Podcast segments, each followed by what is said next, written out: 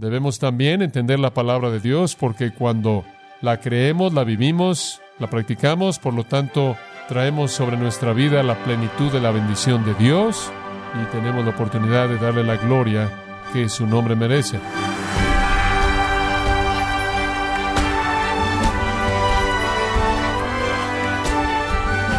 Sea usted bienvenido a esta edición de Gracia a vosotros con el pastor John MacArthur.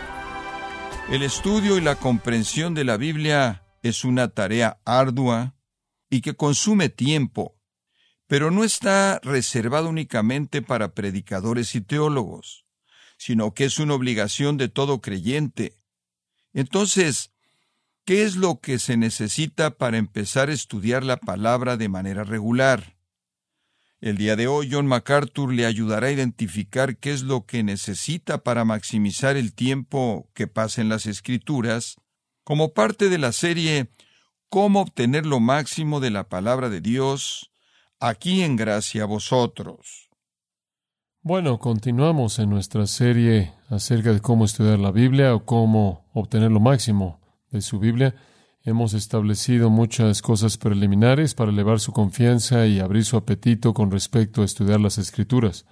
Hemos hablado de quién puede estudiar la Biblia con eficacia, quién puede interpretar de manera verdadera y correcta las Escrituras, y le dijimos que la palabra de Dios dice que solo los que han nacido de nuevo, únicamente los que tienen un deseo fuerte, que son diligentes, que son puros y santos, que son obedientes y están orando, pueden usar bien la palabra de verdad y entonces dependemos de la obra del Espíritu Santo en todas esas áreas.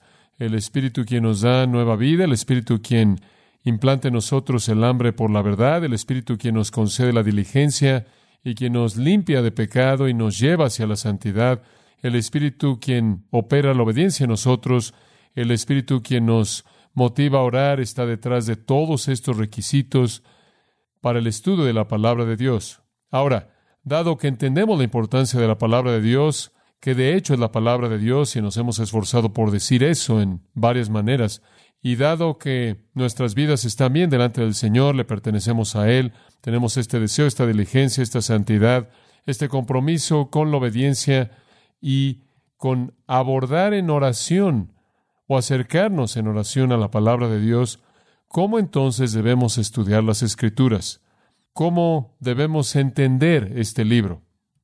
Parece tan difícil, un libro tan grueso, un libro tan largo. De hecho, 66 libros constituyen este libro. Hay tantos detalles y debido a que toda palabra, por lo tanto, toda frase y toda oración y todo párrafo y todo capítulo y todo libro en sí mismo tiene una importancia tan seria, ¿cómo podemos llegar a entender la totalidad de la palabra de Dios? ¿Qué formato usamos? Qué estrategia usamos para estudiar eficazmente la Biblia.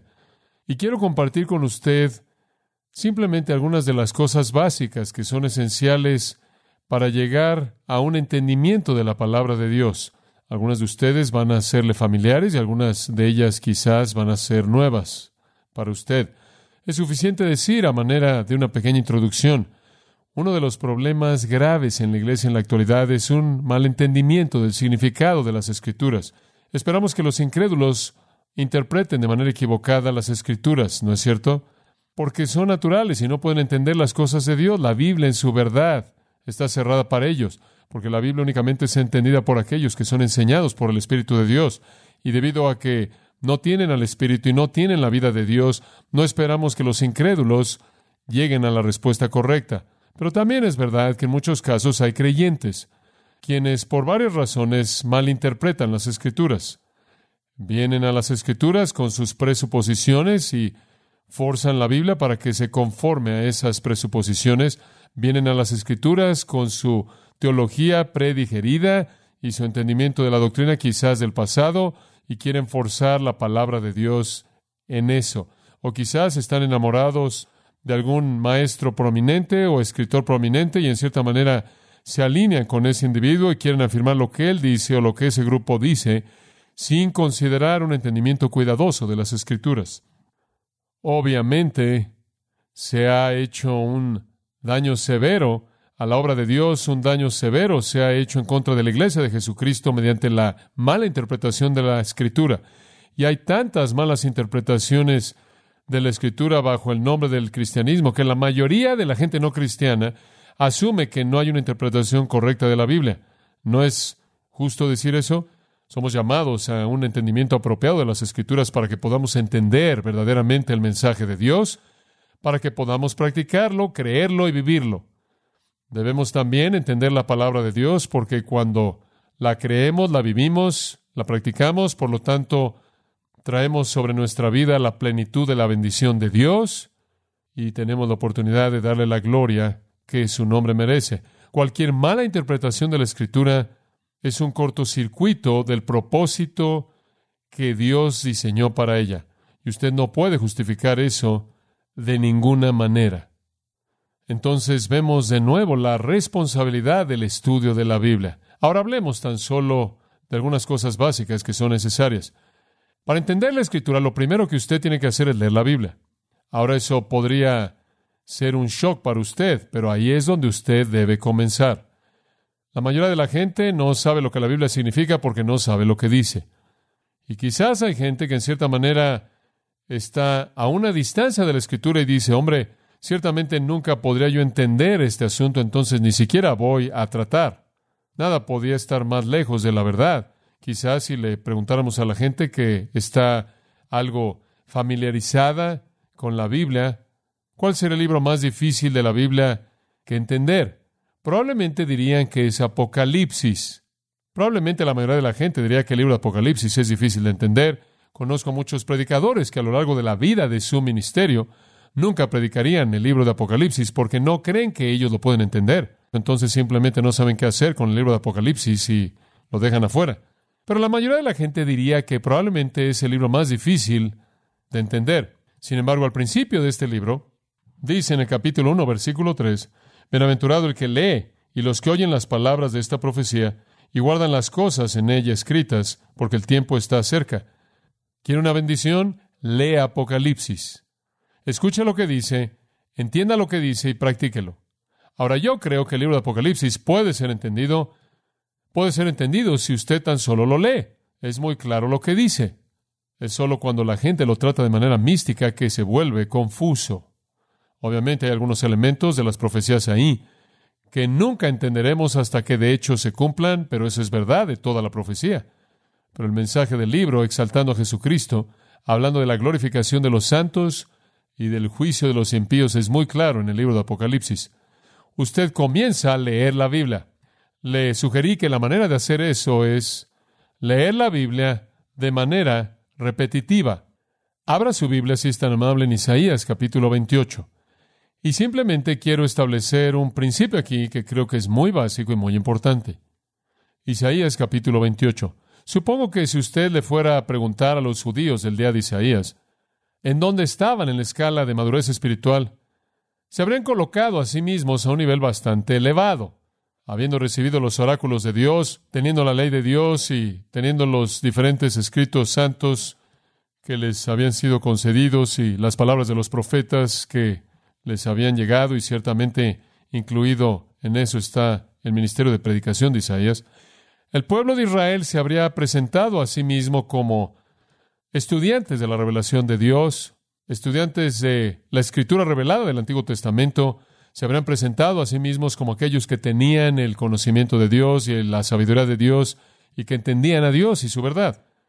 Pero esa no era la manera en la que Dios lo vio.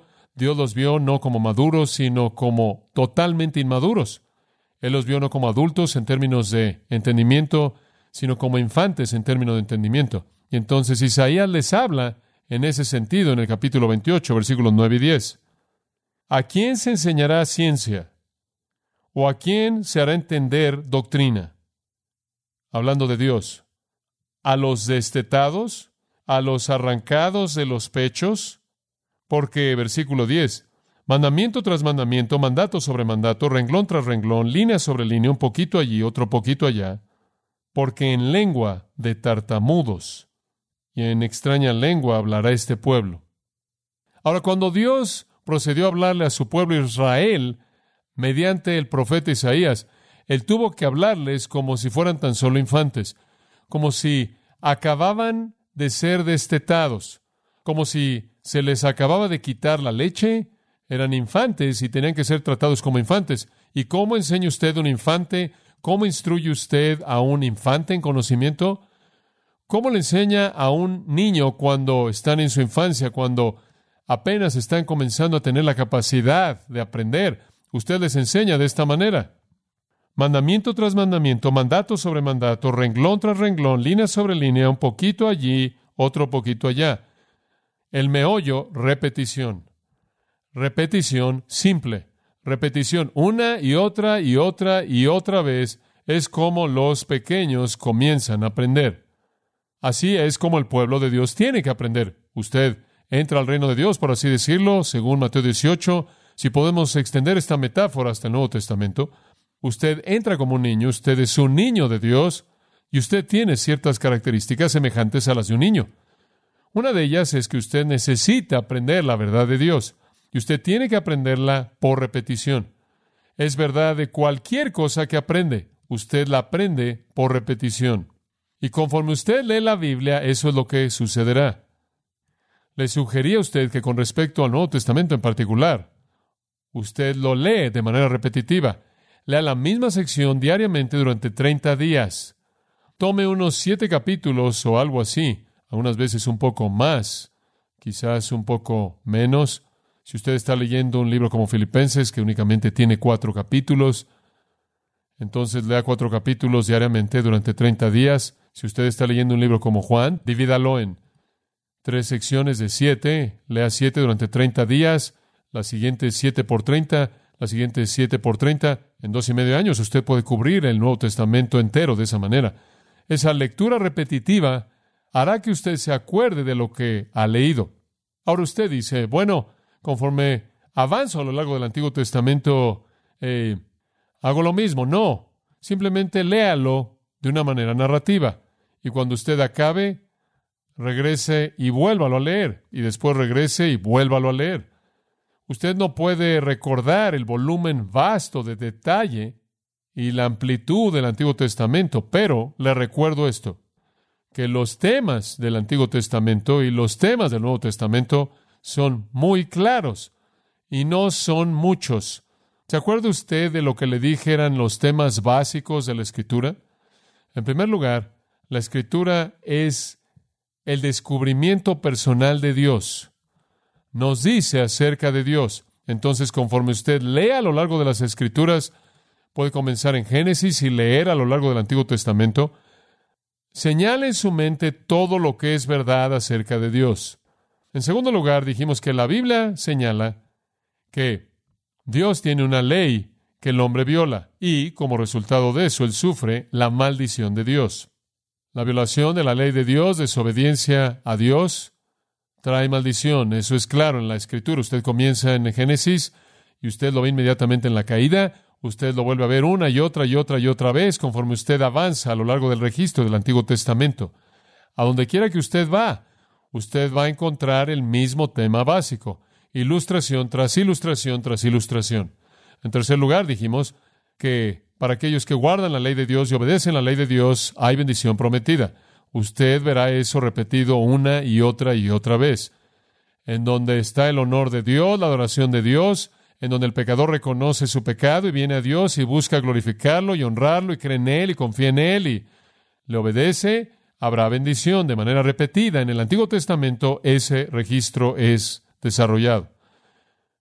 El cuarto gran tema del Antiguo Testamento es que hay un Salvador que está por venir. El hombre está en una necesidad desesperada, él es culpable ante un Dios santo. Debido a su pecado, él no puede hacer nada por esto por sí mismo. Alguien debe venir a pagar el castigo por el pecado del hombre ese alguien vendrá y ese es el Salvador. Cuando usted está leyendo en Génesis, usted va a leer acerca de uno que vendrá y va a herir la cabeza de la serpiente. Usted va a leer acerca de un gobernante que va a venir y será Shiloh, por así decirlo, quien va a traer paz. Conforme usted avanza, usted va a leer acerca del cordero sacrificial. Usted va a leer acerca de un día de expiación. Usted va a leer acerca de un chivo expiatorio que llevó el pecado. Todo eso retratando al Salvador venidero. Y después el salmista va a comenzar a identificar al Salvador. Inclusive va a citar lo que el Salvador dirá cuando Él cuelgue en la cruz. Y después usted va a leer los profetas. Y ellos van a predecir cosas acerca del Salvador, acerca de su nacimiento, acerca de su vida, acerca de su muerte, acerca de su resurrección, y así sigue. El Salvador será ese tema recurrente una y otra y otra y otra vez. El que está por venir, el que está por venir. Y finalmente, la quinta gran realidad final que abarca todo el Antiguo Testamento es que la historia terminará cuando Dios establezca un reino terrenal en el cual su Salvador glorioso va a gobernar y a reinar. Usted va a encontrar eso una y otra y otra y otra vez. Dios va a tomar de regreso la tierra, el paraíso será recuperado. Esos son los cinco grandes temas que abarcan el Antiguo Testamento y claro, a lo largo del Nuevo Testamento también. Entonces, cuando usted lee el Antiguo Testamento, simplemente siga leyendo y leyendo y leyendo. Usted puede colgar todo lo que usted lee en esos cinco ganchos. Entonces hay repetición. Solo están esos pocos temas en la Biblia. Y esos temas obviamente tienen diferentes sombras y matices y diferentes facetas de importancia y abren muchas verdades, pero todos están construidos en torno a esos temas. Leer la Biblia lo va a colocar usted de cerca a esos temas y va a hacer que usted se familiarice con esos temas y muchas afirmaciones explícitas de esos temas, las muchas ilustraciones de esos temas en la historia que Dios ha registrado para nosotros en el Antiguo Testamento. Otra cosa acerca del Antiguo Testamento en su lectura es que el Antiguo Testamento es simple. Y digo eso en este sentido. El idioma hebreo es simple. Es un idioma concreto. No es un idioma abstracto como el griego. El griego tiene muchas abstracciones. El griego es un idioma cognitivo, mientras que el hebreo es un idioma activo, de acción. El idioma hebreo es muy específico, muy concreto, muy claro. Y la mayoría de la terminología tiene un significado muy concreto y obvio. Usted debe tener la capacidad de leer el Antiguo Testamento y entender lo que está pasando. Usted podría encontrarse con una palabra que no entiende, usted podría encontrarse con una ceremonia que no entiende, usted podría encontrarse con un acontecimiento histórico que quizás es un poco confuso para usted, pero en general el idioma hebreo es simple y directo. Y conforme usted lea a lo largo del Antiguo Testamento continuamente, y quiero sugerirle que usted lea primordialmente en la misma versión, ocasionalmente leer una versión diferente, simplemente para tener un matiz diferente de entendimiento, pero primordialmente en la misma versión para que usted incremente su familiaridad con el texto. Lea la escritura. Ahora, conforme usted lee, y esto es lo que siempre he hecho, conforme usted lee, mantenga una especie de diario al lado de su lectura y señale las cosas que usted no entiende. Señale las cosas que usted no entiende. No se atore en su lectura con todo lo que usted no entiende conforme usted simplemente está leyendo. Siga leyendo y comience a hacer una lista. Escriba una pequeña lista para cada libro que usted está leyendo. Escriba el título del capítulo y comience a escribir las cosas que usted no entiende. Y usted va a comenzar, en cierta manera, a alimentar su curiosidad un poco. Ese es un proceso muy importante que realizar. Lea y escriba las cosas que usted no entiende para estudio futuro, para que usted pueda regresar y escarbe un poco más en mayor profundidad. Ahora, en el Nuevo Testamento, conforme usted está leyendo, lo que le dije que hiciera era tomar una tarjeta pequeña o algún tipo de tarjeta, como una pequeña nota o post-it o lo que usted quiere usar, y escriba el tema de todo capítulo. Escriba el tema de todo capítulo. Usted está leyendo a lo largo de Primera de Juan, usted está leyendo a lo largo de los capítulos de Primera de Juan, cinco capítulos, usted le da un pequeño título a cada uno de esos cinco capítulos lo cual plante en su mente lo que hay en ese capítulo. Memorice eso en los 30 días que está leyendo Primera de Juan. Manténgalo en su memoria, regrese y repítalo, y usted siempre va a saber en dónde están las cosas en la Biblia. Usted las puede encontrar fácilmente. No hay sustituto para esto. Uno de mis grandes maestros y el hombre que me influenció de manera tan maravillosa, el doctor Charles Feinberg, quien fue en muchas maneras mi mentor, está ahora con el Señor, pero él en cierta manera fue mi héroe espiritual cuando hablamos de conocer la Biblia. He conocido la Biblia también. Si había un hombre que no necesitaba leerla, él no necesitaba leerla, él conocía prácticamente todo el Antiguo Testamento en hebreo. Él se había memorizado secciones enormes del Antiguo Testamento en hebreo y él tenía una mente tan increíble. No sé cuál era su coeficiente intelectual, pero él tenía esa memoria fotográfica de la que algunas veces la gente habla.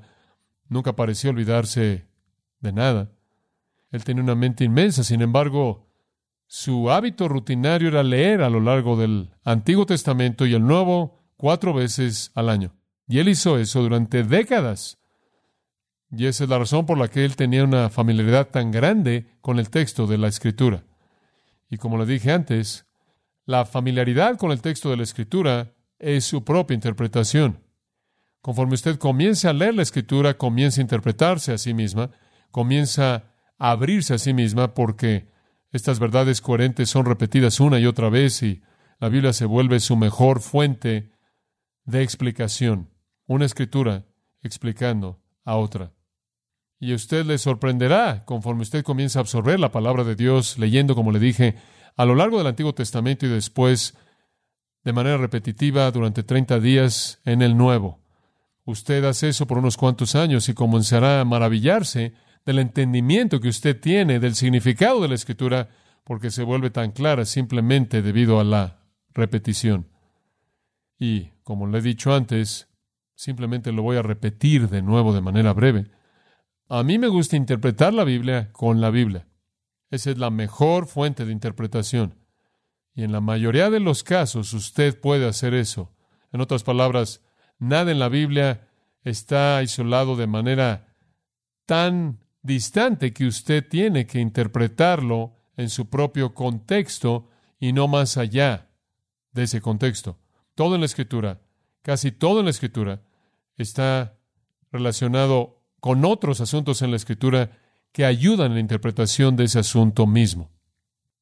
Una ilustración de eso, por ejemplo, y podrían haber muchas, pero una que viene a la mente al leer a lo largo de Juan capítulo 3, Jesús le habla a Nicodemo y Jesús le dice a Nicodemo, te es necesario nacer del agua y del Espíritu. Ahora alguien podría hacer la pregunta, ¿de qué está hablando? ¿Qué quiere decir con que te es necesario nacer del agua y del Espíritu? Y he oído a gente decir, bueno, el agua ahí significa bautismo. Necesita ser bautizado en el Espíritu y necesita ser bautizado en agua. Y hay grupos enteros de gente que enseña eso. Eso no tiene sentido en absoluto, debido a que el bautismo cristiano no había sido instituido en el momento de esa conversación. Y además, debido a que el bautismo en agua no es el medio de la salvación.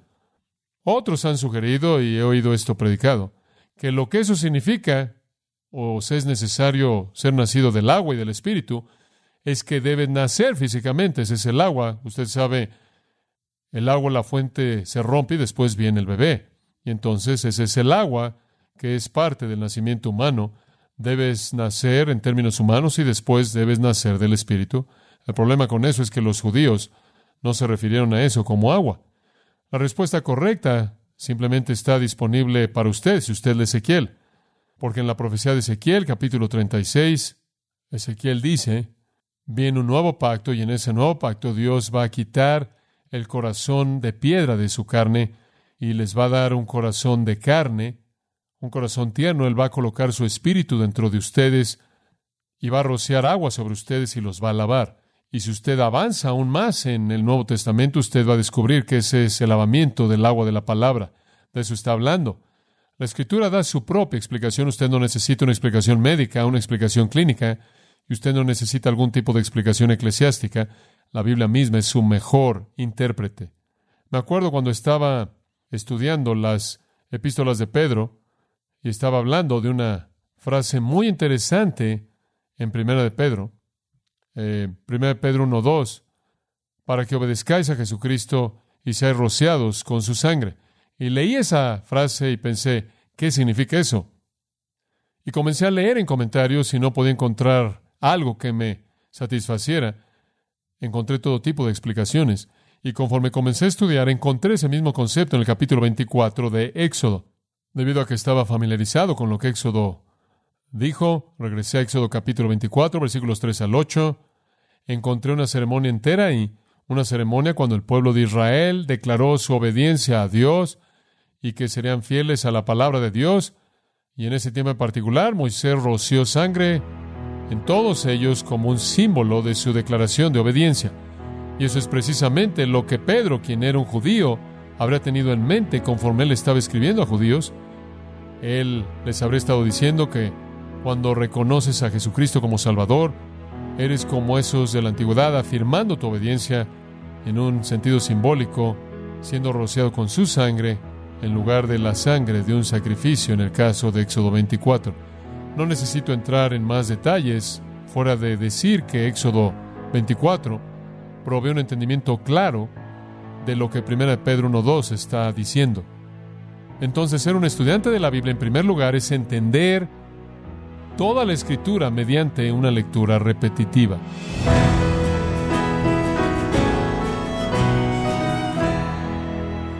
John MacArthur habló de cómo permitirle a la palabra de Dios que le ayude a crecer espiritualmente para beneficiarse de la obra transformadora que hace al crecer.